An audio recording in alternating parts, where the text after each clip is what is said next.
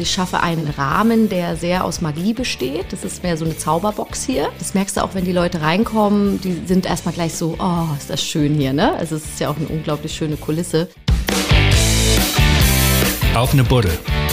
Der Podcast zur Serie Kiezmenschen immer sonnabends. In der dicken Mopo. Hallo, ich bin Wiebke Bromberg und heute mit meinem Kollegen Marius Röhr im Stand by Me bei Belladonna. Hair- und Make-up-Artist, Tänzerin, Sängerin, Entertainerin und Pin-Up-Model. Hallo Bella. Hallo. Und erstmal zum Wohl. Das ist gar nicht so einfach, alles aufzuzählen, was du so machst. Das hört sich nach viel Stress an und heute Morgen haben wir dich ja auch schon ziemlich gestresst erlebt. Was stresst dich so? Ja, weil wir heute sehr früh zusammengekommen sind. Ich habe halt hier einen Laden, in dem wir jetzt sitzen. Und da stand ich auch bis gestern Abend noch, habe noch schön geputzt, alles schick gemacht für heute. Ich möchte halt gerne eine gute Gastgeberin sein. Wenn ich aber natürlich viel vorhabe und ich um 5 Uhr aufstehe, ich habe einfach dann, hätte mehr Zeit gebraucht, um mich quasi in mein Gewand zu schmeißen. Und dementsprechend habe ich auch fast mir die Haare heute noch blau gefärbt.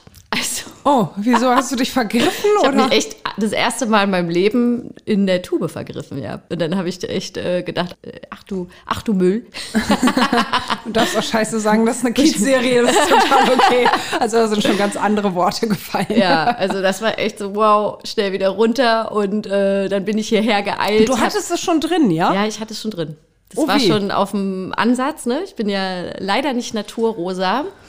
Komisch. Ähm, leider nicht so auf die Welt gekommen und da wollte ich heute noch im besten Antlitz in meinem rosa Blitzen hier natürlich und äh, habe mir fast die Haare blau gefärbt. Ne? Und dann kriege ich das alles erstmal wieder in den Griff. Aber wie du siehst, Okay, also gute Lösung hat, gefunden. Ja, es ist definitiv rosa. Aber das hat dich so gestresst, ja? Ja, na klar, das dauert ja dann und äh, das ist ja quasi eine Stunde, ne, die einen dann geklaut wird, dass man das alles wieder rausspült, wieder wäscht, mehrmals und also das war, ich hatte heute schon ein ganz kleines Haardesaster, sag ich es mal so. okay. Aber deine ganzen Jobs, die du so machst, das ist ja auch echt äh, ganz schön viel. Was nimmt da am meisten Zeit in Anspruch? Eigentlich alles. Also man kann das gar nicht so sagen. Da, dadurch, dass ich äh, natürlich einen normal laufenden Friseursalon habe und wirklich hier selber vier bis fünf Tage die Woche stehe und dann eben auch acht bis zehn Stunden. Ich bin halt mittlerweile ein Frühaufsteher geworden und äh, stehe so gegen sechs auf und dann fange ich halt schon mit meinem Belladonna-Programm an. Sport machen, Yoga, Gesangstraining, Songwriting, Meetings. Also da ist ganz, ganz viel mit. Du schreibst morgens inkludiert. um sechs schon Songs? Ja, manchmal schon, ja. Aber auch, na gut, also das doch, aber doch, doch. Manchmal ist es ja, dass man einfach eine Idee hat ne, und dann aufwacht und dann muss das erstmal schnell zu Papier ge äh, gebracht werden. Es sind ja dann nicht die fertigen Songs, es sind erstmal Ideen, Text, Lyrics, ne, äh, Zeilen, die man sich aufschreibt und äh, das kann aber dann schon eine Stunde beanspruchen, weil man dann doch reingeht und ja, der kreative Prozess dann doch beginnt. Aber Songwriting, das wirkliche Songwriting und an der Musik arbeiten findet dann tatsächlich abends und nachts statt. Also das kommt dann nach der Arbeit. Mhm. Deswegen kann ich immer sagen, ich mache zwei bis drei Fulltime-Jobs. Also zwei eigentlich, Belladonna Bühnenprogramm plus Stand by Me, wo auch wieder Workshops mit inkludiert sind, die jetzt wieder losgehen. Und äh, da kommt eine Menge zusammen, weil dann stehe ich nämlich auch sonntags hier. Ja, Wahnsinn. 24 Stunden am Tag. Schläfst du noch zwischendurch ja, mal? Ich, ja, ja. Das ist mir sehr, sehr wichtig, weil äh, ich bin echt, ich habe schon als Kind super viel geschlafen und ich bin echt ein Murmeltier. Also so, äh, ich kann überall schlafen und ich habe sogar schon während der Arbeit, wo ich in der Schanze bei den klugen Mädchen beim Friseur gearbeitet habe, bin ich mittags manchmal raus und habe mich da auf die Wiese gelegt und habe da geschlafen. Also ich brauche echt eigentlich immer meinen Mittagsschlaf. Also ich erkläre es mal so. Bei mir ist es so, ich möchte meine acht Stunden gerne schlafen. Das heißt, die Zeit, die ich wach bin, die wird natürlich auch mit Turbo gefüllt. Ne? Also da bin ich bin halt einfach dann keine lahme Socke. So ist immer alles ein bisschen schneller und muss man natürlich immer ein bisschen gucken, dass man zwischendurch auch wieder zur Ruhe kommt. Äh, sonst immer überschlagen sich die Worte. Ja, das will ich gar nicht so sagen, weil das ist ja nicht gut fürs Herz auch, ne? Und für die Gesundheit. Also ich bin da schon sehr gesundheitsbewusster Mensch. Zum Beispiel, wenn ich hier Haare schneide, dann ist das meine meditative Zeit dann unterhalte ich mich mit den Leuten, dann kann ich ja auch nicht so, so mit denen sprechen. Ne? Ich habe so eine mhm. Stunde pro Haarschnitt und da komme ich echt runter. Und dann atme ich oder beim Waschen. Ich nehme mir einfach die Momente, die ich am, im Alltag habe, äh, Zeit, um dann doch irgendwie durchzuatmen. Auch wenn ich dann mit Menschen zusammen bin. Ne? Also, aber das funktioniert ganz gut. Das ist so eine während der Beschäftigung in die Metaebene gehen und sagen, okay, ich atme durch. Ja. Was ist das hier für ein Friseur oder Hairstyling-Salon und Make-up und sonst wie? Also, also hast du hier ganz normale Frisuren, die du schneidest oder schon spezielle Sachen eher? Also erstmal zum Punkt, wie ich den, den Rahmen hier nenne. Also ich schaffe einen, einen, einen Rahmen, der sehr aus Magie besteht. Das ist mehr so eine Zauberbox hier. Und das merkst du auch, wenn die Leute reinkommen, die sind erstmal gleich so, oh, ist das schön hier, ne? Also es ist ja auch eine unglaublich schöne Kulisse.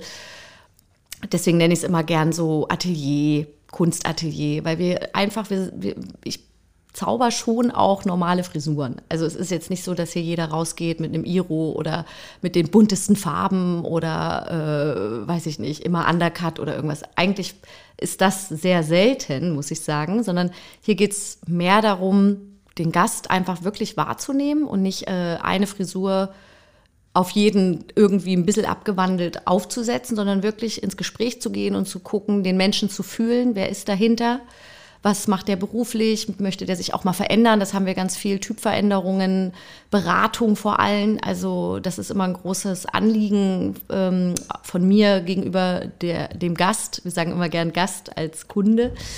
Und äh, ich denke einfach so, ja, gewisses Wellnessgefühl transportieren mit einem Hauch Magie und natürlich Service. Also es ist immerhin auch noch Dienstleistung.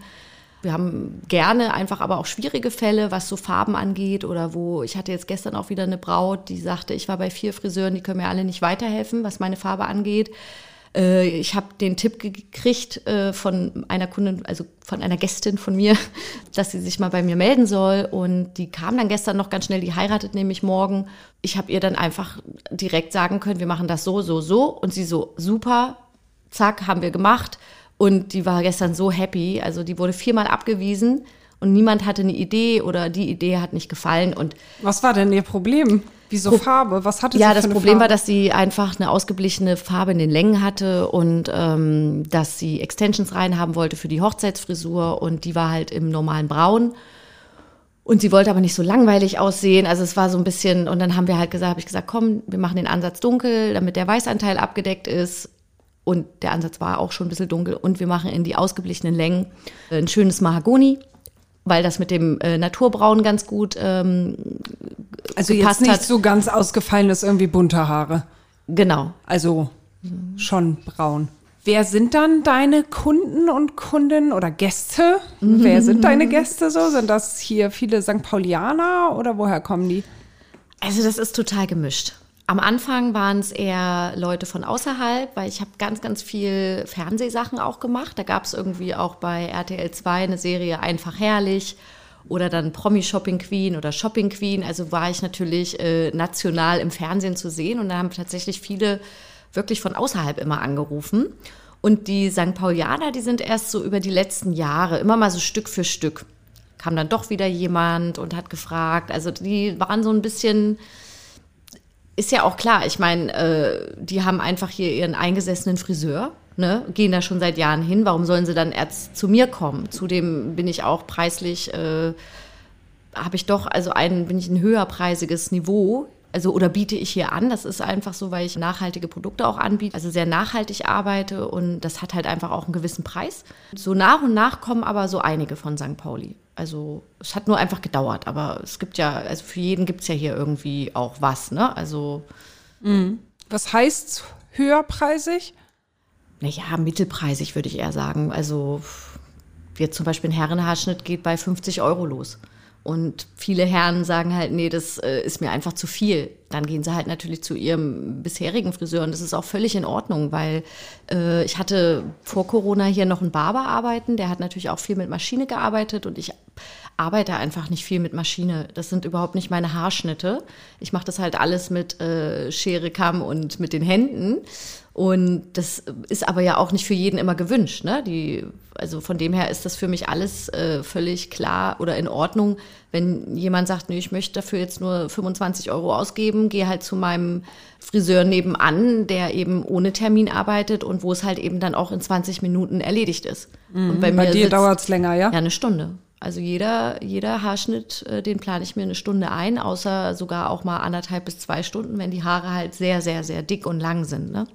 Mhm. Weil bei uns ist dann halt eben Waschen mit inkl inclusive, auch Produktberatung. Also es ist wirklich eher so ein, eine Auszeit, um für sich mal sich ein bisschen Zeit zu nehmen. Deswegen komme ich nämlich auch während meiner Behandlung hier für mich runter, weil das dann eben auch nicht schnell, schnell, schnell geht, sondern ja, einfach ein Wellnessgenuss für Körper, Geist und Seele sein soll.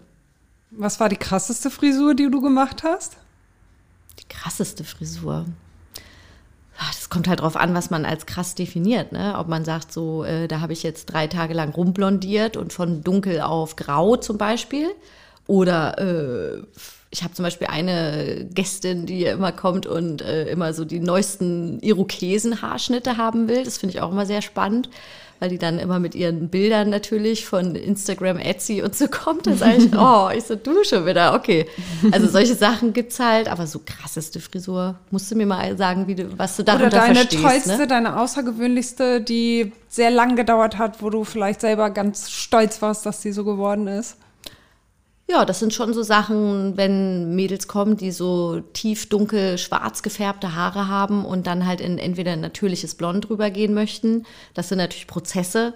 Oder äh, eine hatte ich eben, die äh, aus äh, Berlin tatsächlich dann äh, angereist ist und wir hatten diesen Prozess mit sehr schwarz gefärbt auf eben balayagiert, also Strähnen, einen Strähneffekt reinzaubern mit wirklich so weißblond werden, dass man danach ein, ein Silbergrau drauf kriegt, aber alles mit Strähnen und dunklen Ansatz. Also das, was jetzt halt einfach auch modern ist. Und ähm, das Grau hat, ist modern?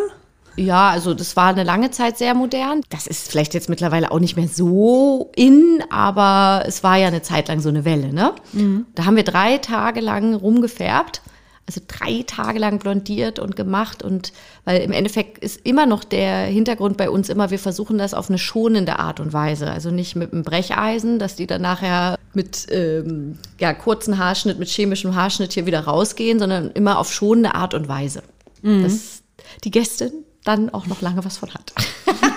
die Gästin, ganz wichtig.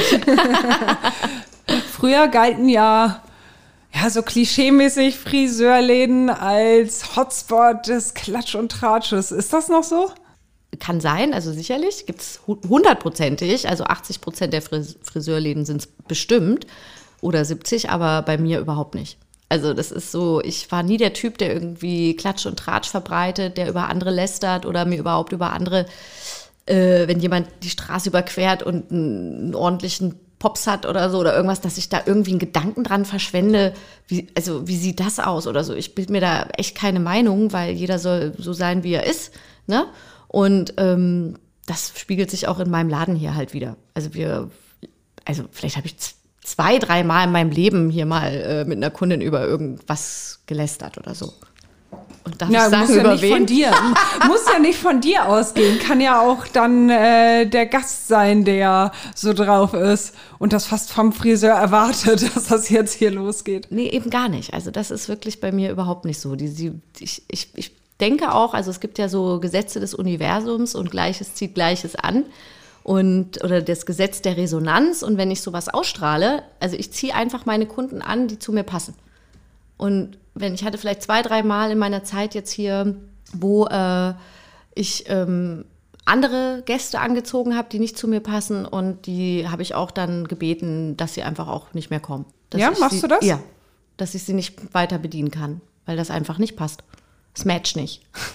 Was sind dann die Probleme? Was ist bei dir so, dass du sagst, nee, das mache ich nicht? Die sind mir zu anstrengend. Also die rauben mir sehr viel Energie und ähm, sind auch einfach immer unzufrieden. Also man kann es ihnen einfach nicht recht machen. Ne? Also zum Beispiel, wenn mal eine Beschwerde kommt, das gibt es bei mir auch. Ne? Also das ist ganz klar. Äh, es ist im Endeffekt auch immer noch ein Handwerk und ähm, das kann dann sein, dass man dann eben nicht den Nerv des Geschmackes getroffen hat oder irgendwas ist. Und dann ist aber, bei mir ist immer ganz klar, man kann immer mit mir reden. Also ich bin die Letzte, die sagt, äh, interessiert mich nicht, tschüss. Ne? Aber es kommt immer ein bisschen, also da macht halt der Ton die Musik. Und wenn da jemand äh, nicht auf Augenhöhe mit mir spricht, sondern das hatte ich halt schon mal, also sehr äh, beleidigend wurde oder irgendwas, wo ich denke, es ist doch gar nichts los, wir kriegen das schon wieder hin, oder, ne? aber das war echt krass. Da habe ich echt gesagt, so hier bitte dein Geld zurück und äh, such dir bitte einen anderen Friseur. Also auf sowas mhm. habe ich da, das, das muss einfach nicht sein. Das ist für mich Energieverschwendung ich sag mal so, ich habe nicht aus gutem Grund mir Gedanken gemacht, selbstständig zu sein und meinen eigenen Laden aufzubauen. Und hier regieren natürlich auch meine Regeln. Sowas kam halt auch schon vor. Jetzt nur einmal, aber es kam schon vor. Was ist hier Gesetz bei dir? Gibt es da irgendwas, wo du sagst, so, naja, das geht hier gar nicht oder das will ich unbedingt oder so? Im Endeffekt ist es äh, gegenseitiger Respekt. Offenheit natürlich auch, aber es geht immer so ein bisschen um, also selbst wenn jemand, ich meine damit auch gar nicht, wenn jemand mal gestresst ist oder so, oder den hole ich natürlich runter. Oder ich erwarte auch, wenn ich mal gestresst bin, dass mein, mein, mein, meine Gästin oder mein Gast mich auch ein bisschen runterholt. Weil wir sind einfach Menschen und ich bin ja nicht der Sklave und die sind also auch nicht nur ein Objekt für mich, ne, wo ich nur Geld sehe, sondern wir, es bewegt sich halt alles auf einer menschlichen, äh, seelischen und physischen Verbindung. So, und so möchte ich einfach, ich möchte gern den Menschen so behandeln, dass, dass er sich wohlfühlt und ich möchte gern von den Menschen behandelt werden, dass ich mich wohlfühle. Ne? Also von dem her, und wenn das nicht stattfindet, wenn ich einfach nur, also als Dienst, reine Dienstleisterin gesehen werde, dann ist man halt hier falsch. Also es ist schon, basiert alles auf menschlicher Ebene. Wie hast du das jetzt im Lockdown gemacht? Wie hast du dich da über Wasser gehalten? Ja, ich habe also definitiv äh, alles ähm, gestundet. Ähm, meine, mein Vermieter hier ist mir äh, entgegengekommen, dass ich halt die Miete aussetzen konnte und die bezahle ich jetzt nach und nach ab. Wir hatten ja das Glück im Friseurhandwerk, dass wir äh, nicht so lange zumachen mussten. Also ich glaube, das waren zweieinhalb Monate. Und von dem her ging das gerade so. Dann habe ich auch ein paar Hilfen bekommen. Nicht viel, muss man sagen, aber ich habe auf jeden Fall dann so viel bekommen, dass ich dann halt auch noch die Miete bezahlen konnte. Ja, und für mein persönliches Leben musste ich alles einfach aussetzen. Also ich habe quasi meine Privatmiete gestundet, wo ich jetzt auch das Glück habe, dass ich die monatlich in Raten abzahle und war, also ich habe von 400 Euro im Monat gelebt und war halt, ja, man konnte ja auch nichts machen, ne? weder essen gehen noch irgendwas, aber ich habe alle Ausgaben, also erstmal war es ein guter Punkt, um alle unnötigen Ausgaben, die man sonst so hat, irgendwelche Vereine oder wo man irgendwo angemeldet war, das habe ich alles gekündigt. Und das ging dann halt ja auch in der Corona-Zeit, ne, dass da viele gesagt haben, alles klar, äh, kündigen wir. Und ähm, ja, mein Freund, der hat mich dann ein bisschen durchgefüttert. Ja. also der hat halt, der hatte halt, also der hat halt einen festen Job und musste nicht in Kurzarbeit und so, ähm, weil der im Baugewerbe arbeitet. Und von dem her, also wir haben das ganz gut gewuppt. Mhm. So. Und man muss dann natürlich. Aber war das eine krasse Umstellung für dich? Ich meine, 400 Euro ist nicht viel, ne? Klar, manche Menschen müssen das permanent, dann sieht man auch mal, wie das ist, mit so wenig Geld ja. auskommen zu müssen. Aber ja. das ist ja wahrscheinlich schon eine Umstellung für dich gewesen, oder? Nein, weil ich komme ich komm auch aus solchen Verhältnissen. Also äh, ich bin, ich kenne beide Seiten. Ich kenne es, viel Geld zu haben und ich kenne es, super wenig Geld zu haben. Und ich hab, bin mit 16 Jahren schon ausgezogen und habe mich immer selbst finanziert und hatte immer, äh, neben meiner Erstausbildung war ja Fotografin und dann habe ich abends gekellnert und also ich kenne das einfach, wenn, oder auch äh, vor dem Laden habe ich ja nur von Burlesque gelebt, also von dem Burlesque-Tanz und da läuft dann ein Monat super, super gut. Dann hast du auf einmal so 3000 Euro Gagen und Fotoshootings und Werbeaufträge und dann kommt in den nächsten Monat wieder so gar nichts. Also ich denke, die ganzen Künstlerberufe, ob das Musiker, Schauspieler, Moderatoren, ne, kenne ich natürlich viele, denen geht's ja genauso. Also man muss schon irgendwie dafür geboren sein, das auch auszuhalten. Und das ist mir ganz gut gelungen durch meine Vorarbeit oder Vorkenntnisse, Vorerfahrung. Und ich weiß halt immer so, es wird auch wieder nach oben gehen. Mhm. So, nutze die Zeit der Ruhe, um für dich was zu tun, um runterzukommen, um gut, also einfach für dich gut, Gutes zu tun, ne? für dich da zu sein. Und ähm, es wird sowieso nachher wieder stressig und nach oben gehen. Und es ist, das Leben ist ja ständig ein Auf und Ab und ein Ebbe und Flut, sage ich immer. du hast gerade gesagt, du kennst das von früher, von zu Hause. Bist du zu Hause als Kind so groß geworden, dass wenig da war? Ja, es war also nicht wenig, aber also doch, also ja, aber nicht permanent wenig. Also meine Mama war auch schon immer selbstständig. Wir sind äh, in der damaligen DDR äh, bin ich aufgewachsen oder geboren. Ne? Aufgewachsen kann man ja nicht sagen. Wo denn? In Halle an der Saale. Und äh, meine Mama war damals äh, vom Leistungsturn, also sie war Trainerin. Danach ist sie äh, Grundschullehrerin geworden und dann hat sie aber gesagt, das will sie alles nicht. Sie will ab in den Westen und hat eigentlich dann angefangen, äh, dafür Geld zu, äh, zu verdienen, aber eben nicht im normalen Arbeitertum, äh, sondern sie hat angefangen, kleine für Kinder so äh, T-Shirts, Röcke, Hosen zu nähen. Wir hatten eine Großtante, die hat damals in Amerika gelebt und die hat meiner Mutter dann immer Bettwäsche rübergeschickt, so mit Mickey Mouse, Donald Duck und so. Also alles, was du halt im Osten da nicht bekommen hast. Und daraus hat meine Mama halt Gold gemacht. Und zwar hat die eben diese Kinderklamotten genäht und hat sich dann immer sonntags auf den Markt gestellt mit 50 Tüten so ungefähr hingeschleppt, so. Also jetzt mal übertrieben, überspitzt erzählt. Und dann hat die da ihre 2.000, 3.000 Ostmark gemacht am Wochenende. Das heißt, wir waren dann eben für äh, DDR-Verhältnisse reich. Und dann sind wir im Westen, dann waren wir wieder arm. so Weil da war die DDR-Mark ne? wieder, äh, ich weiß gar nicht mal, was der Wert war, 100, 100 äh, Ostmark waren 10 Westmark oder so, ne? Also es war dann halt wieder im Verhältnis ja.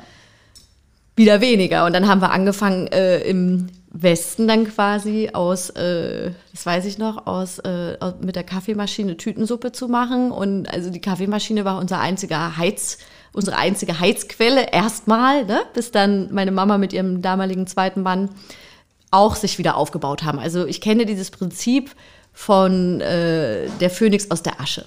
Ne? Mhm. Immer dieses. Also als ihr im Westen kamt, hattet ihr eine Kaffeemaschine. Ja. Und das war's. Ja, also Küche? Ja, es gab da eine Küche, aber ich glaube, der Herd war halt noch nicht drin. Ne? Also es war so ein bisschen spartanisch alles noch. Und es kam dann so nach und nach. Man hat ja auch irgendwie Empfangsgeld bekommen. Wo, äh, und äh, ich war da ganz klein, ich war da vier Jahre alt. Deswegen habe ich das alles nur so äh, schemenhaft noch so ein bisschen in Erinnerung. Ich weiß noch, wie es war, wo wir dann äh, die ersten Barbies, die ich dann hatte und Polly Pocket und Bravo, also gut, das kam dann alles erst später, aber so überhaupt mit solchen Dingen überhaupt mal in Berührung zu kommen, ne? was die westliche Kinderwelt zu bieten hatte.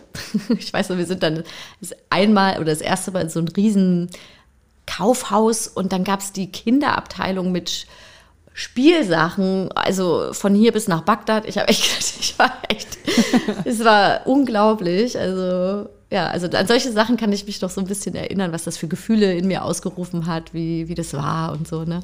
Ja, ganz hm. viele Wow-Effekte, ne? Ja, ja, ja, ja. Und das erste Mal auf dem Rummel und mit so einer über Kopf Achterbahn fahren. Also das gab es ja irgendwie alles da schon. Es war jetzt nicht so krass wie heute, aber es war einfach alles schon da. Es war halt eben nicht die Schmeißbude hier und, und ein Kettenkarussell. Ne? Es war halt wirklich ja, schön. Ein großer, großer Dom, wie bei uns halt hier der Dom, ja. Ja. Und wann bist du dann nach Hamburg gekommen? Nach Hamburg bin ich äh, vor 14 Jahren gekommen, mit äh, 20 ich rechne immer nicht in 2000er, also äh, das kannst du jetzt mal schnell ausrechnen. Ich kann nicht rechnen, vergiss es. 2, ich kann gar nichts, ich kann gar nichts rechnen, da bin ich raus. Wo sind wir denn jetzt? 221, ne? Gott. Genau, das kann ich dir beantworten, das ist okay. korrekt. Genau, also vor 14 Jahren. Ja, zu meiner Ausbildung als Friseurin. Ja, und vorher hast du dann mit deiner Mutter zusammengelebt oder wie lief das? Nee, also jein, doch, ganz kurz noch. Also ich hatte, also vor, bevor ich nach Hamburg gekommen bin, mit 20, habe ich, äh, ich habe ja mit 16 meine Fotografenausbildung gemacht in Freiburg. Die ging dann bis 18 und dann habe ich zwei Jahre noch im, in der Gastro gearbeitet. Und da habe ich dann nochmal beim, also ich bin mit 16 ausgezogen, bis 18 habe ich in einer WG gelebt. Dann habe ich eine Hündin übernommen und da durfte ich dann in der WG nicht mehr bleiben da war auch noch ein anderer Hund, die haben sich nicht verstanden und meine Mama hat dann gesagt, komm, äh, wir holen uns ein kleines Häuschen ähm, und machen uns nochmal, ja, also sie hat mir da einfach geholfen, ne, dass ich da nicht irgendwie, natürlich hätte sie mich nicht auf der Straße, also das. Also zurück zu Mutti. Ja, zurück zu Mutti, genau. ich wollte nicht auf der Straße leben. Komisch. genau. Ja. Genau, da haben wir uns das doch ganz schön gemacht, zwei Jahre lang. Und dann habe ich gedacht, so jetzt äh, muss ich doch noch mal überlegen, Kellnern möchte ich nicht mein ganzes Leben. Ähm, ich muss dazu sagen, dass ich ähm, mit der Fotografie, also das war schon mein Traumberuf. es wurde aber alles digitalisiert. Ich habe witzigerweise auch mal äh, bei Rike Schulz damals ein Praktikum bei der Mopo gemacht mit 17, weil meine Stiefschwester Mareike hier wohnt und also ich bin eigentlich mit 16 schon nach Hamburg gekommen und habe immer gesagt, ich möchte nach Hamburg kommen. So und dann wollte ich erst Fotografin werden, berühmte Fotografin natürlich. Klar. Natürlich. Und ähm, ja, und Rika hat mich dann mitgenommen äh, auf die ganzen ähm, Jobs, die sie so hatte. Und dann habe ich aber gemerkt, das, das ist es nicht. Also ich möchte, wenn dann so Plattencovers machen und alles, also so ein bisschen in der Musikszene mich dann tummeln. Und dann wurde aber alles digitalisiert und da habe ich gemerkt, das ist nicht meins. Also so vom Rechner sitzen und Bildbearbeitung und dieses Ganze, also nee, ich muss mit den Händen arbeiten, ich muss mit Menschen permanent arbeiten, ich muss kreativ sein, was man natürlich da auch kann, aber das, ich war da noch nicht so weit, um mich mit dem Digitalen auseinanderzusetzen. Ne? Und deswegen habe ich dann gekellnert und dann habe ich gesagt, so, jetzt muss ich überlegen, welches Handwerk. Ich habe immer so in Handwerk gedacht. Ich habe gar nicht so gedacht, ah, ich könnte ja auch nach Hamburg und auf die Stage School oder so, ne? Und tanzen und Gesang ausbilden oder sowas. Sondern es war irgendwie immer so, ich war dann, habe da irgendwie nur ins, ans Handwerk gedacht und da kam dann halt der Friseur. Ja, was Reelles, ne? Ja, genau. Das ist so, also das, ein bisschen ärgert mich das heute, ne? Dass ich so gar nicht so diesen Weitblick hatte, zu denken, also das, das kam für mich, der Gedanke kam überhaupt nicht, dass ich ja die Chance hätte, vielleicht hier auf so eine Musikerschule oder sowas zu gehen oder irgendwas, ne? Naja, aber das machst du ja heute. Ja, genau, Autodidakt, ja. Ja, du bist ja nicht nur Friseurmeisterin, sondern auch Burlesque-Tänzerin. Ja, Seit wann machst du Burlesque? das auch ungefähr seit 14 Jahren, ja, seitdem ich hier bin. Also es kam dann ziemlich schnell alles zusammen und ähm, ja, genau. Wie bist du darauf gekommen, das zu machen? Ja, die Geschichte, die habe ich bestimmt schon hundertmal erzählt in den ganzen Jahren. Macht nichts, erzähl macht noch nichts. mal. Genau. Ähm, ist auch eine schöne Geschichte, weil damals äh, gab es das ja alles noch gar nicht. Es war ja null äh, publik und keiner wusste, was Burlesque ist. Alle mal, wie schreibt man das, was ist das? Also man konnte auch noch gar nicht so viel äh, bei Wikipedia lesen. Also es war sehr, äh, noch sehr verschlossen und ähm, eine äh, Freundin von mir, die hat damals gesagt, du, ich mache, weil ich war ja schon in dieser Pin-Up-Szene, das war ich schon seitdem ich so 16 bin. Und im Rockabilly, Psychobilly-Bereich, Punk-Rock-Bereich ist das alles so, also da hat man sich schon so aufgedresst, sage ich mal, und Tattoos und alles, das war damals halt, ähm, war ich 16? Moment, Ja. jetzt müssen wir vom Burlesque nochmal weggehen. es tut mir leid. Also, du siehst ja auch aus wie ein Gesamtkunstwerk. Also deine ganzen Tätowierungen und deine rosanen, langen, wallenden Haare und mit Blumen im Haar und so weiter und so fort. Aber mit 16 hast du dich schon so zurechtgemacht? Ja. Hat Mami nichts dagegen gehabt? Nee, die, ich war ja ausgezogen. Also ich habe auch schon mit 14 angefangen, vom Ding her. Ähm, nur mit 16 war, kam halt die erste Tätowierung. Und ich habe auch äh, die, also mein, meine Mama hat mir auch ähm, dann hier eine Unterschrift gegeben für den Tätowierer. Ne? Sie wusste nicht, dass es so riesig wird, das Tattoo. Ähm, mein Welches erstes ist es denn? auf dem Rücken.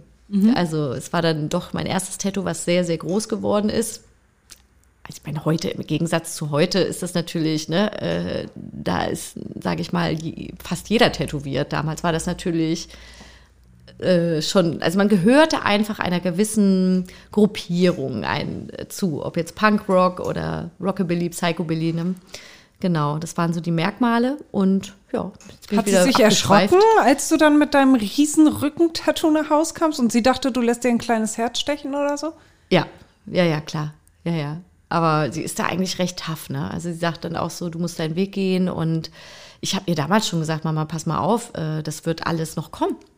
Und später, wenn wir alt und schrumpelig sind, dann äh, haben alle, es, haben, es, es, es wird normal sein, es wird gesellschaftstauglich. Also das habe ich damals schon gesagt. Sie soll sich nicht verrückt machen. Und sie hat dann sogar selber schon überlegt, ob sie sich tätowieren lassen möchte. Und dann habe ich ihr aber davon abgeraten, weil ich gesagt habe, also sie wollte auch gleich was Großes. Und ich gesagt, nee, das tut so weh. Probier das erstmal aus, bevor du jetzt anfängst. Und nachher äh, ist man so mittendrin und äh, hat einfach keinen Bock mehr auf die Schmerzen. Ne? Ja. Ja, ist schlecht, so mittendrin auf. das ist ganz schlecht. Und, und, vergiss es. Also sie, Ja. nee, mm, mm. Dann gehen wir jetzt wieder zum Burlesque Ja. zurück. also, wie bist du beim Burlesque gelandet? Genau, also diese besagte Freundin, die hat äh, eine Pin-Up-Veranstaltung hier im damaligen King Calavera veranstaltet. Das ist ja, glaube ich, so einigen vielleicht noch ein Begriff.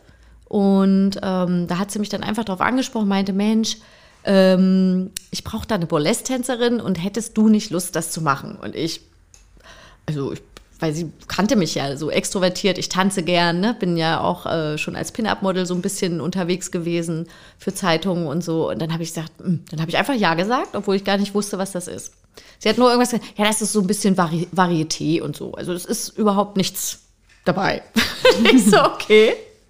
Ja, dann habe ich mich so ein bisschen schlau gemacht, habe das natürlich äh, recherchiert und ähm, bin dann natürlich da auch drauf gekommen, dass man sich dann eben auch äh, entkleidet. Und äh, da muss ich ja. aber zu sagen, bei meinem ersten Auftritt habe ich das nicht gemacht. Also das war noch alles sehr, eigentlich so Varieté-lastig, ne? Das war sehr niedlich. Hast du nicht getraut, oder wie?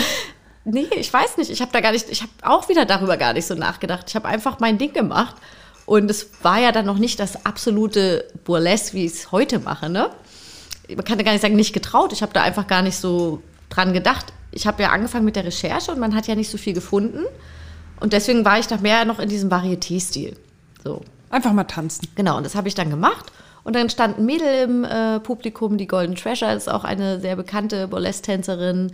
Und äh, die hat mich danach angesprochen, ja, ähm, ob ich nicht mit ihr eine Gruppe machen möchte. Und sie hat da eh schon lange Bock drauf. Und die kannte sich da schon ein bisschen besser drin aus. Und dann haben wir angefangen, ja, äh, halt Informationen und zu suchen und überhaupt uns Künstlernamen auszudenken und noch drei weitere Mädels dazu zu holen. Und dann gab es die Harbor Pearls und zeitgleich gab es ja in Berlin die Teaserettes und äh, wir waren so die ersten, also es, am Anfang gab es immer irgendwie so Gruppen und danach haben sich erst so eigenständige Charaktere rausgebildet, dass man dann auch alleine, ne, wie Yves mhm. Champagne, Belladonna, äh, Leo Lilly von früher. Ich weiß gar nicht, ob die noch was macht. Und äh, ja, also es gibt jetzt mittlerweile gar keine Gruppen mehr so richtig, sondern eben Einzelkünstlerinnen. Ja. Genau. Ja, das war so der, der Weg. Aber dann der beim zweiten Weg. Mal hast du dich ausgezogen, ja? Beim zweiten Mal dann ja. Aber ihr zieht euch ja auch nicht ganz aus. Burlesque ist ja eigentlich nicht, dass man am Ende wirklich alles sieht. Also es ist ja alles, was man äh, dann zum Blankziehen wegnehmen müsste, ist ja noch da. Ja, also da gibt es mittlerweile auch sehr viele oder neue Facetten. Ne? Es gibt das Neo-Burlesque, da wird alles weggezogen. Äh, das ursprüngliche Burlesque allerdings sagt, ja, es ist, ich sage immer liebevoll, Burlesque ist die äh, Großmutter des Striptease. Und ich selber perform auch so. Also ich mag das sehr, dass man nicht alles zeigt und dass das einfach noch so ein bisschen so ein Hauch von Magie und Fantasie äh, dem Zuschauer überlassen wird. Ne? Und ähm, ja, aber es gibt mittlerweile, ich war auch in New York und da waren die äh, auch total nackig am Ende. Und das ist so ein bisschen, kommt auf den Typ an und auf die Veranstaltung und was man damit irgendwie auch, also möchte man sehr polarisieren und ein bisschen ja, die Leute auch schocken, dann gibt es da auch viele andere Sachen, die da passieren können. Und ich bin aber eher so, ich, ich schock gerne mit meinem Aussehen, mit den Tattoos und mit dem Styling, sage ich mal. Weil die Leute dann erstmal denken, was ist das? Oder wie, wie, wie kann man sich nur so voll tätowieren? Oder diese, aber durch die Performance, die ist halt sehr weich, mhm. würde ich mal sagen. Also da hole ich sie eigentlich immer alle sehr ab und sagen, ah, wow, das hätten wir nicht gedacht, dass die sowas macht oder so. Ne? Würdest du dich denn ganz ausziehen oder ist das für dich ausgeschlossen? Das ist ausgeschlossen, ja. Obwohl ich mit FKK groß geworden bin und so. oh Gott, ich auch. Erinnere mich nicht daran. Das war furchtbar. Ja, ne? Ich war die einzige ja. im Badeanzug schon als kleines Mädchen. Ah, ehrlich, ja? ja. Ach, guck mal. Nee, das, also wir mussten da immer durch. Ne? Mein Opa war da knallhart. Also das gab's nicht. War, Musstet ihr auch Ball spielen am Strand nackt? Ja, ja. Oh, alles. Oh, Mann, oh Mann. ich finde, nackt am Strand liegen geht ja noch, aber wenn es dann irgendwie so In Volleyball oder so, oh nee, das will man doch einfach nicht, oder? Ich meine, das muss doch echt nicht sein. Ja, ich bin da auch. Äh aber nee, aber da, ja, jedem das seine. Also jeder, wie er mag, ich mache nicht mit. Hast du deiner Familie und Freunden und so das gleich ganz offen gesagt mit Burlesque, dass du das machst? Oder war das irgendwie schon so eine Scheu? Okay, das ist ja jetzt schon mit Ausziehen verbunden und so. Das erzähle ich jetzt erstmal nicht. Nee, also ich muss auch sagen, also da habe ich nie Probleme gehabt, ähm, weil ich habe sowieso gemacht, was ich will. Also das war schon immer so. Mein, ich bin halt eher so eine kleine Pipi Langstrumpf und habe da auch nicht drüber nachgedacht, ob das jetzt irgendjemanden, ob das jetzt irgendwie schlimm wäre für jemanden in meiner Familie oder so, ne? Die, nö. Und meine Mutter, die äh, unterstützt das ja eher. Also sie findet das super. Genau, also von dem her hatte ich da nie Probleme. Auch sonst keine Vorurteile mit Ausziehen und Erotik und so in dem Business, irgendwie, dass irgendwer da, dir da mal dumm gekommen wäre? Nee. Also ganz ehrlich, entweder, das meine ich ja, ich ziehe die Leute einfach nicht in mein Leben. Vielleicht habe ich es auch nicht gehört oder gesehen, aber ich äh, muss auch sagen, also meine Familie, dadurch, dass wir eben aus der ehemaligen DDR kommen, ne, die sind ja eben sehr freizügig, also die haben, die sind auch sexuell sehr offen. Die reden am Tisch über Sex, also das ist alles so, Erotik ist da überhaupt kein Tabuthema. Es gibt, äh, die, ich glaube, die krassesten, perversesten Witze kommen aus dem Osten. also das ist wirklich äh, easy. Ne? Also da war ja Burlesque noch, das ist ja gar nichts so ungefähr. Die, die wollten ja eigentlich so, warst du schon im Dollhaus und hast du das und das? Also eher die Nummer, ne? So, das doch. hat dich dann überfordert.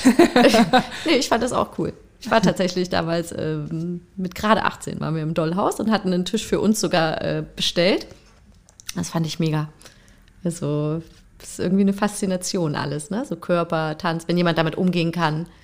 Ja. Das hat mich irgendwie schon immer fasziniert. Deswegen war ja dann die Wahl, Burlesque zu machen. Das kam ja ein bisschen das war ja quasi ein Zufall. Zufall heißt, es fällt dir zu und das kam wirklich so ungeplant. Also da hab das mit, mit sowas habe ich ja gar nicht gerechnet und es hat sich einfach so schön ähm, verselbstständigt und toll entwickelt, dass ich äh, ja darüber irgendwie auch nie nachgedacht habe, ob das jetzt irgendwie schlimm ist oder ob das jemanden aufstoßen könnte oder irgendwas. Ne? Mhm. Ich wusste nur, das wird auch wieder, das wie mit den Tattoos, ich wusste, das wird auch wieder etwas werden, was sich etablieren wird. So, also für, für mich, ich war immer mit am Anfang dabei. Ne? Und das ist mir zum Nachhinein. Trendsetterin, ne? Ja, genau. Das ist mir jetzt auch mit den rosa Haaren. Ne? Das hatte ich jetzt, habe ich ja auch schon seit acht Jahren. Und äh, Trend ist es erst seit drei oder vier.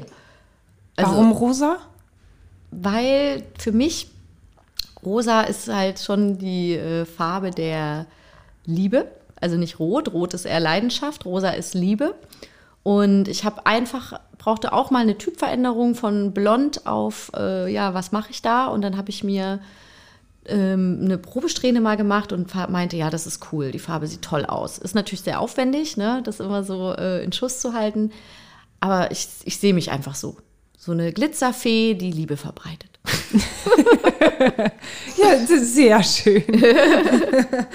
Tagsüber, abends kommt dann natürlich der Vamp. Ne? Ach so, na klar, total Belladonna hat viele Facetten, ja klar. Das Nachtschattengewächs, aber heißt natürlich auch die schöne Frau. Ja, aber du bist ja nicht nur Belladonna. Wie heißt du eigentlich mit richtigen Namen? Ja. ja, wie denn?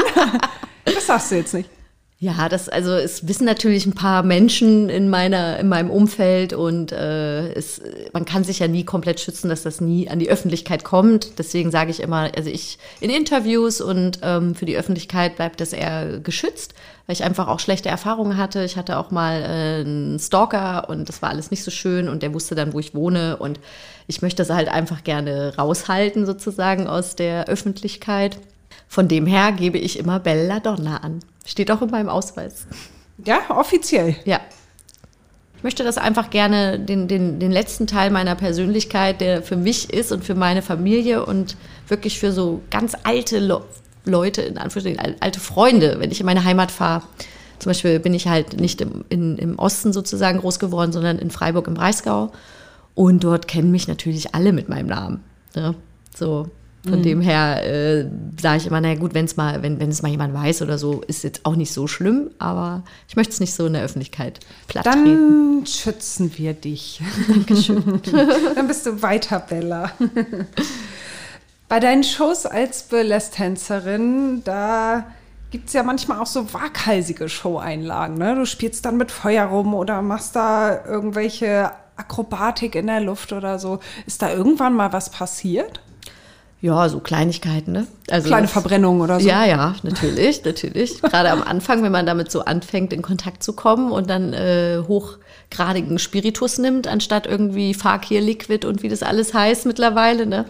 Also da ist schon Kostümteile abgebrannt, äh, Wimpern abgebrannt. Das war auch mal lustig, wo ich gedacht habe, nach dem Auftritt, hä? Also erstmal hatte ich hier so Haarknüttel hochhängen, weil ich ja auch viel mit Haarteilen arbeite und das ist ja Plastik auch, also Kunsthaar. Und da hingen dann da so drei so eine abgekugelten Knöllchen in der Frisur. Da ich auch gedacht, hä? Und dann habe ich gedacht, du hast hier doch vorher Wimpern drauf gemacht. Wo sind die denn? Ne? Und dann waren die halt weg. Also solche Sachen, weil da gab es dann halt eine Stichflamme oder. Also es ist noch nie was ähm, wirklich drastisches, äh, Schlimmes passiert, dass irgendjemand verletzt war oder irgendwas kaputt gegangen ist, außer meine Sachen dann, aber jetzt nicht. Aber das waren so die ersten Male, ne? Also, wo man da so angefangen hat, sich da so ein bisschen auszuprobieren. Und mittlerweile läuft das alles schon sehr hochprofessionell ab. Keine Verletzung mehr. Nee, auch so, dass man dann für Videodrehs oder so äh, dann wirklich die Feuerwehr holt. Die checken alles. Also, das machen, verlangen auch die ähm, Veranstalter selber, ne? Oder die Vermieter von dem, von der Location dann. Und äh, ja, dass man einfach äh, ne, hier eine feuerfeste Decke mit hat, wo man dann auch was löschen könnte. Und dann müssen Feuerlöscher auch dastehen. Also das ist alles mittlerweile sehr professionell ausgestattet und ausgebildet. Mhm. Aber damals war das nicht so, nee. Wo trittst du dann so auf? Ja, jetzt muss ich mich erstmal zurückerinnern, weil es ist ja auch schon eine Weile her, ne? Also ja, ein durch, Jahr oder so bist du nicht aufgetreten. Ja, ne? genau, ein Jahr. Also das letzte Mal war bei Olivia Jones im Bunny Burlesque. Das war äh, letztes Jahr 2020. Und davor sind äh, viele Sachen, also ob das jetzt bei der Verleihung der Goldenen Kamera war in Berlin oder auf einem äh, Charity-Event von Peter Maffay oder auch bei Cosma Shiva Hagen, in, damals noch in ihrer Bar oder ähm, auf Burlesque-Festivals weltweit, ob jetzt äh, in London, New York, Berlin, äh, dann war ich aber auch schon in Kroatien auf so einer High Society-Insel gebucht, äh, weil da so ein Burlesque-Club aufgemacht worden ist. Da war ich dann mehrere Wochen. Also dann hatte ich ja meine Band The Cinderellas äh, damals. Da waren wir ja auch 40, haben wir 40 Shows hier im Grünspan gehabt. Also ich denke, ich bin schon sehr viel rumgekommen. Also ja, ja. das war ja 2012, glaube ich. Da hast du die erste Burlesque-Show-Band weltweit gegründet. Ne? Genau. Gibt es euch eigentlich noch? Also es gibt eine Volume 2, eine Version 2 äh, aus der Phase, wo ich äh, oder wo gar keine äh, von uns mehr dabei ist, außer eben die Nathalie Tineo, die hat das äh, dann übernommen. Und äh, ich weiß aber da gar nicht, äh, welche, ob es die noch gibt oder wie die jetzt überlebt haben über Corona oder ob doch wieder jeder so sein Ding macht. Und mhm. aber damals waren wir halt tatsächlich eine feste Kombo aus wirklichen Burlesque Künstlerin und eine Hauptsängerin, also Profisängerin, die Nathalie eben. Genau, das war dann auch mit Warner Music, richtig mit Plattenvertrag. Das war schon eine coole Nummer, ja. Ja. Machst du weiterhin Musik? Ja, also ich habe den Traum, Musikerin oder wirklich mit meiner eigenen Show mit viel Tamtam -Tam, äh, nicht aufgegeben. Bin immer noch dabei, also gerade jetzt wieder mit viel äh, Elan und Power mit einem eigenen Management, was ich seit Januar habe. Und ähm, ja, wir arbeiten einfach gerade wieder an Musik tatsächlich. Also es ist noch ein, ein kreativer, längerer Prozess. Also wir fangen jetzt im, im äh, Herbst, Winter, da sind jetzt die Verhandlungen sozusagen mit dem Produzenten, fangen wir jetzt an, ähm, in die Produktion zu gehen. Also, dass man dann auch wirklich mal was hört von mir. Es ist halt einfach ein kreativer Prozess, immer noch äh, welche Musikrichtung oder wie bauen wir einen neuen Sound, dass das nicht alles immer so. Also ich habe nach der Cinderellas Zeit, das war ja sehr Pop-Vintage. Äh, lastig. Danach habe ich auch Pop-Vintage gemacht, aber äh, auch deutschsprachig. Da muss man aber sagen, ja, hat auch nicht so gezündet, war auch jetzt nicht ganz so das, in was, was ich mich so verliebt habe. Also wir hatten da ein paar, also schon auch Auftritte. Man muss auch sagen, ich bin als Burlesque-Tänzerin unterwegs und habe meistens zwei Tänzerinnen dabei. Und wir machen auch immer eine schöne, eine kleinere Bühnenshow, aber eben, es ist schon mehr, als wenn ich immer nur alleine da bin. Ne? Also mhm. ich möchte einfach gerne, ich arbeite gerne mit dem Team und möchte da gerne eine große Show drauf aufbauen. Und äh, genau, und jetzt arbeiten wir halt an einem Musikstil, der so ein bisschen, also es soll, äh, die Kriter das Kriterium ist Mainstream-tauglich, äh, modern, aber auch rockig. So, aber es soll nicht mehr groß mit Vintage-Sounds zu tun haben. Ne? Also wir wollen irgendwie was Neues kreieren. Und das ist so ein bisschen der Anspruch und da, ja, das dauert einfach. Willst du das, weil du von der Musikrichtung weg willst oder weil du erfolgreicher sein willst? Weil wenn ich so höre, Mainstream tauglich, Ja, das hat ja dann einfach auch was mit Erfolg zu tun, ne? Genau, also wir wollen auf jeden Fall größer denken, dass wir äh, auch äh, Konzerthallen füllen. Mal gucken. Also ich denke jetzt mal so an, selbst wenn es jetzt Theater sind oder so, ne? Weil wenn das mit einer Show verbunden ist. Aber ja, es soll auf jeden Fall erfolgreicher sein. Es ist ja immer so eine Frage, wie definiere ich Erfolg? Ne? Also man, ich finde es auch schön, wenn so Szene, Szenebands, ne, die nur in, der, in einer Szene bekannt sind, dann freue ich mich ja auch für die. Für die ist ja auch schon, die sind ja auch schon erfolgreich, wenn die 500 Personen Clubs füllen und wenn da die Leute gut drauf sind und so und wenn die dann eine Tour fahren, das ist ja auch ein toller Erfolg. Klar, die erreichen einfach Menschen, ne? Ist Genau. ja völlig egal. Und da freue ich mich, viele, da- das ja. ist auch ein Erfolg. Aber für mich ist so, ich habe die Zeit nicht, per, äh, 100 Shows im Jahr zu spielen, sondern ich möchte einfach große Bühnen füllen oder Theater, ähm, wo dann eben 1.000, 2.000 Leute reinpassen. Das, und ich denke, das ist schon eher erreichbar, wenn man doch Musik macht, die ein bisschen massentauglicher ist.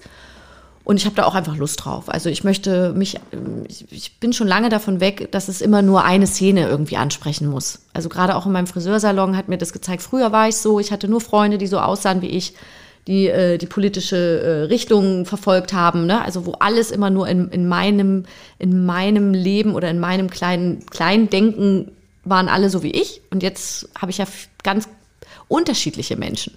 So, und die möchte ich halt auch erreichen. Ne? Dass man sagen kann, okay, es gefällt halt auch jemanden, der sonst äh, eigentlich mehr Pop hört, aber es ist halt ein bisschen rockiger oder es gefällt auch denen, die eigentlich mehr Rock hören, weißt du? Also, Also du willst die große Bühne auf jeden Fall. ja, ich möchte die große Bühne. das genau. steht im Vordergrund, ja? Absolut. Ja, du. Große ja- Aura man- braucht viel Platz. Ja, muss man ja auch dafür sein, um zu sagen, ja, ich kann mir auch vorstellen, vielleicht was zu machen, wo ich dann nicht so tausendprozentig bei dem Song bin, aber der einfach gut ankommt. Ja, aber das, nee, nee, Moment. Was? Das ist jetzt die Krux. Also ich möchte tausendprozentig bei dem Song sein. Ist aber nicht ganz einfach, oder? Nee, deswegen dauert es ja auch so lange. Aber ich habe jetzt schon gesagt, Leute, also wenn ich sage Leute, mein Team, ne, Management, Producer, vor allem äh, Songwriter, ich so, lasst uns nicht, wir müssen das Rad nicht neu erfinden. Äh, es, also es soll jetzt keine Wissenschaft draus werden, ne? Also es gibt, ich habe ja auch schon viel geschrieben, mit denen, das sind ja tausendprozentig meine Sachen. Es muss jetzt einfach nur ein bisschen in ein moderneres Gewand gebracht werden und wir schreiben auch noch an neuen Songs, weil ich halt sehr theatralisch schreibe. Also eher immer so mit Taschentuch nebendran und also so schon unterhaltsam, ne? Also, aber es ist schon eine Bühnenmusik. Also da ist ein Intro und ein Outro und ganz viel drinne und, und, und Streicher und hier. Und also es ist sehr theatralisch. Und wir, so, wir, wir arbeiten jetzt nochmal an Songs, die ein bisschen äh, knackiger sind. Wo man sagt, gut, ich mach's Radio an oder stream, stream ich bei Spotify und es catcht mich halt gleich. So, darum geht's gerade. Bisschen leichter. Leichter, Leichtere genau. Kost. Leichter, leichtere Kost und auch vielleicht ein bisschen fröhlicher. Bin ich ja auch. Aber die, die Sachen, die wir letztes Jahr geschrieben haben, da, die sind halt auch, ja, wie gesagt, sehr theatralisch. Wie kommt's? bisschen morbide. Es gibt halt eben immer so Phasen, ne? auch bei mir. Also es gibt eben die, die fröhlichen, hellen Phasen und es gibt die nachdenklichen Phasen. Und wenn man halt eher im Winter schreibt, dann ist bei mir auch eher so eine, so eine nachdenkliche, melancholische. Ich sage immer, ich habe so eine leichte positive Melancholie auch drin in mir. Und die Phase, da haben wir halt viel geschrieben. Also waren die so, und ich habe auch viel verarbeitet. Ne? Und jetzt, Liebeskummer oder? Liebeskummer natürlich mit der Männerwelt abgerechnet. also ich muss schon sagen, meine Musik ist schon eher eine Frauenmusik. So, Ja. also ich, ich liebe die Männer, alles gut, also macht euch da keinen Kopf. Ich habe keinen Männerhass oder so, aber ich habe natürlich auch meine Erfahrungen. Ähm, ich bin habe jetzt eine ganz tolle Beziehung. Äh, deswegen werden die Songs jetzt vielleicht auch ein bisschen fröhlicher und freundlicher. aber es ist, ich, ich, ich habe da schon ein bisschen abgerechnet, doch, würde ich schon sagen, ja. Ja, das, okay. ich ich freue mich da immer drauf, wenn ich das meinen Leuten vorspiele, meinen Mädels. Immer, ja, ist geil, ist richtig geil. Alle nur am Heulen. nee, heulen. Also ja, ich habe eine Ballade, die ist zum Heulen, aber ansonsten äh, sind es eher so, so Rock, also so ein bisschen. Ah, ich will jetzt auch nicht sagen so auf die Fresse, aber es ist so, es ist, es ist schon mit ein bisschen mehr Eiern, würde ich sagen. Und das macht halt Spaß, ne? Einmal wenn Bella mit Eiern, ja? Bella mit Eiern. Ja, ist. Eierstücken. hast ja deinen Partner jetzt schon zweimal erwähnt. Ist das eine frische Beziehung oder lebt ihr zusammen und schon länger? Oder wie ist Nein, also frisch auf jeden Fall noch. Wir sind jetzt anderthalb Jahre zusammen. Und äh, wir äh, haben jetzt schon unseren Mietvertrag für ein Häuschen unterschrieben für Anfang nächsten Jahres. Ja, soweit plane ich schon im Voraus. Ja, du. Ist doch gut. Ja, und da freuen wir uns schon sehr. Also das wird im Rande von Hamburg sein und ähm, genau, da, ja, also das wird alles schon, das ist jetzt, ja, das klingt nach fester Beziehung. Ne? Irgendwie jetzt erstmal für den Moment schon. Ja, ja. Genau. Also bisschen Ruhe von St. Pauli. Brauchst du Ruhe von St. Pauli? Ja, doch, doch. Also ich habe ja wirklich vier Jahre hier gelebt und den Salon jetzt seit ähm, fünf Jahren schon. Also ich bin schon vor drei Jahren hier weggezogen, weil einfach mir das dann doch, also immer nur St. Pauli ist mir halt auch irgendwann zu viel. Ne? Wenn du den Laden hier hast und dann noch hier direkt wohnst und tagsüber Halligalli und abends Halligalli hast, dann ist einfach irgendwann auch mal komm, man kommt ja gar nicht mehr zur Ruhe. Ich habe auch direkt über einer Bar gearbeitet, wo man, mein Schlafzimmer war direkt über dem äh, Gastrobereich. Das heißt, im Endeffekt, wenn ich morgens um acht aufgestanden bin und da unten war noch Party, dann, das fühlte sich halt immer an, als ob die in meinem Schlafzimmer stehen, ne? So, die Leute. Ja, das kann man, wenn man sehr jung ist. irgendwann Ja, und irgendwann, äh, wenn, ich war ja sonst immer ein Nachtvogel, sage ich mal, wo ich den Laden noch nicht hatte, ne?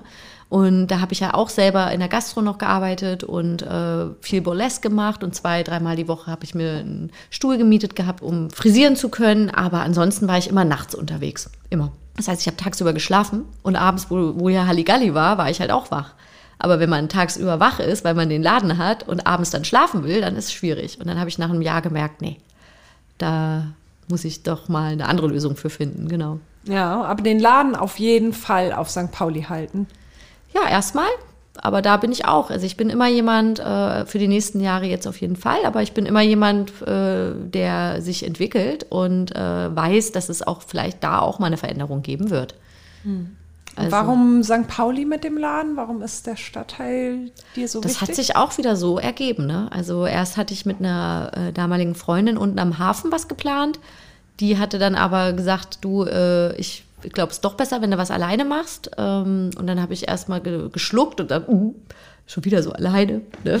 Aber dann habe ich gedacht, vielleicht hat sie auch recht und es war genauso. Also es war wieder so, ich sag wieder, weil ich damals das bei meiner Gruppe auch so hatte, bei meiner ersten Burlesque-Gruppe, The Harbor Pearls, die ich vorhin erwähnt hatte. Die haben auch mir irgendwann ans Herz gelegt, äh, mich doch als Solokünstlerin äh, zu etablieren, weil ich einfach, ich bin dann schon, wenn ich was mache, dann mache ich es zu 200 Prozent. Und äh, ich bin dann auch sehr erfolgsorientiert. Ne? Ich mache das nicht so vor Just und Dollerei, so ein bisschen. Dafür habe ich dann halt andere Hobbys, so. Aber wenn ich was wirklich will und machen will, dann ist da schon auch so ein bisschen der. Also ich komme aus dem Leistungsturn und habe für die Olympiade trainiert damals. Und daher, das Als ist da, Kind oder wie? Ja, und das ist da halt verankert. Ne? Also ich mache das dann auch zu 200 Prozent. Und das ist natürlich für Leute, die das nur so ein bisschen für just for fun machen, ist das anstrengend.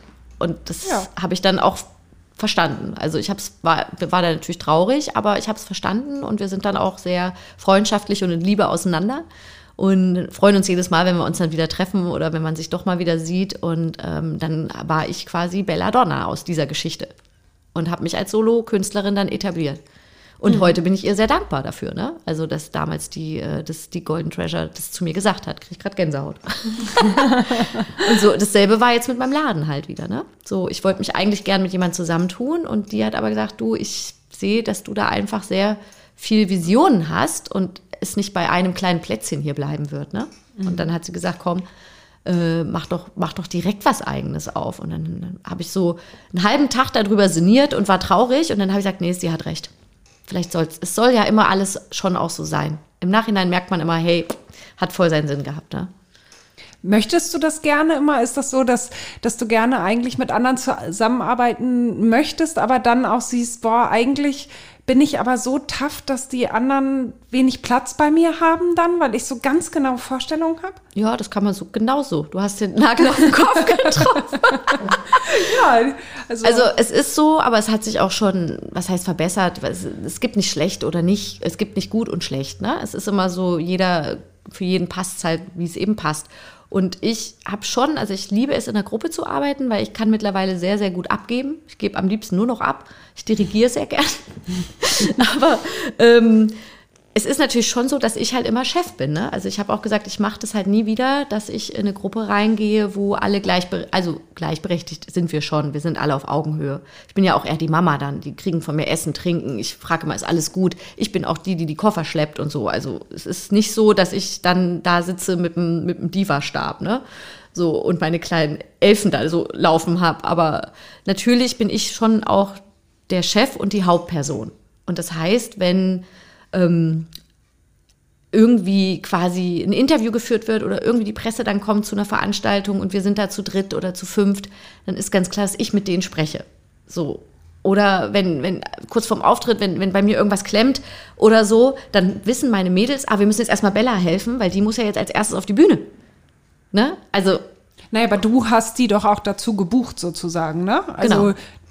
das sind ja in dem Fall dann auch deine Angestellten. Im Endeffekt ja. Also das, und das ist, ist, ist auch für mich ganz wichtig. Ist auch hier im Laden habe ich ja auch jetzt wieder Gott sei Dank eine Angestellte, die Sarah, die wunderbare Perle, ähm, wo ich sehr, sehr glücklich drüber bin, aber die weiß natürlich auch, sie hat hier viel Freiheiten, auch wie meine, wie meine Tänzerin, ne? die werden von mir, wie gesagt, da gibt es dann kein Billo-Sekt oder irgendwas. Das, das ist alles sehr hochwertig und ich hege und pflege die, weil die sollen ja auch gerne für mich arbeiten.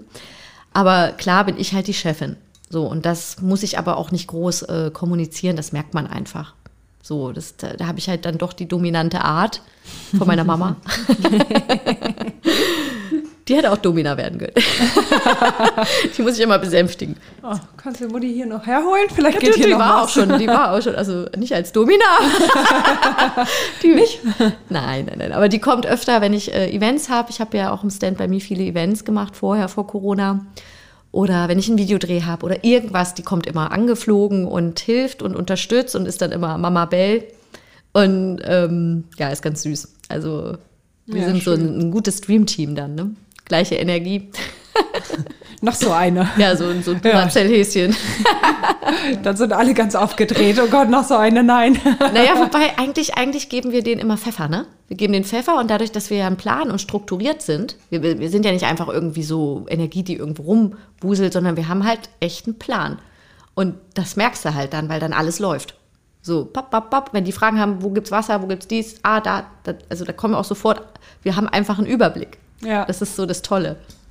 Was ist deine nächste Show, die jetzt geplant ist? Oder das nächste, was du jetzt angreifst? Ist da was ganz Konkretes schon? Nein, also es, ich hoffe, ich bin wirklich, also ich, ich hoffe sehr, dass wir nächstes Jahr mit der Belladonna Show auf die Bühne kommen. Wann das sein wird, wie und was kann ich leider überhaupt nicht sagen, weil wir gerade äh, da die Fühler ausstrecken, was so in welchen Häusern geht und mit wem man so zusammenarbeiten kann. Aber ich wünsche mir das sehr, dass äh, Sommer, Herbst nächsten Jahres was stattfindet und natürlich äh, die Release-Show hier in Hamburg stattfinden wird. Und ansonsten, äh, was ich aber schon vielleicht so sagen kann, weil das jetzt in Planung ist, das hat aber mehr was äh, mit mir als Burlesque-Tänzerin Belladonna zu tun.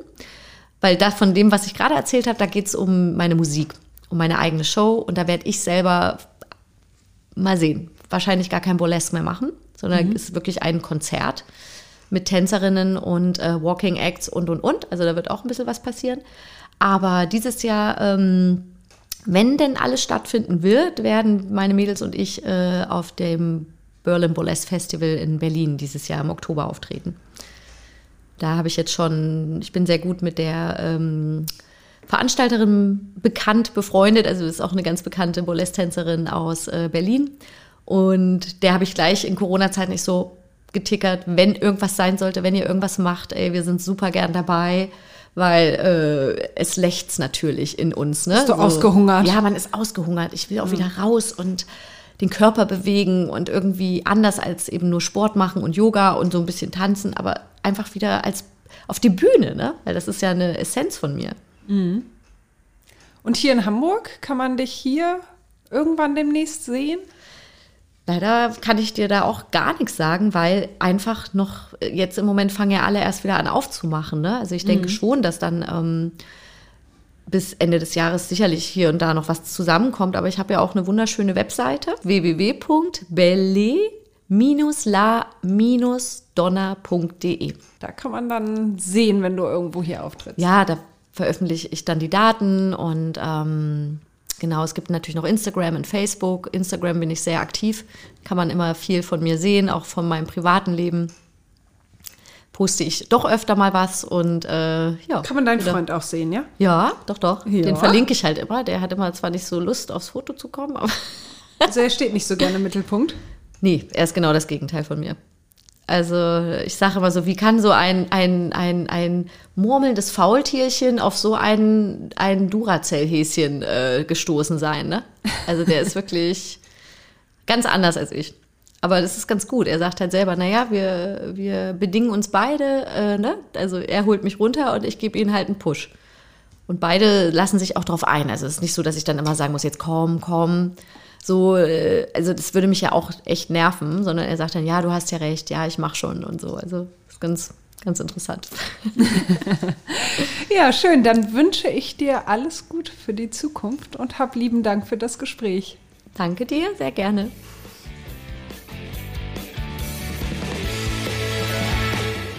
So, nun noch einmal Werbung in eigener Sache. Hamburg Freihaus testen Sie die Mopo als digitale Zeitung. Fünf Wochen für nur 5 Euro.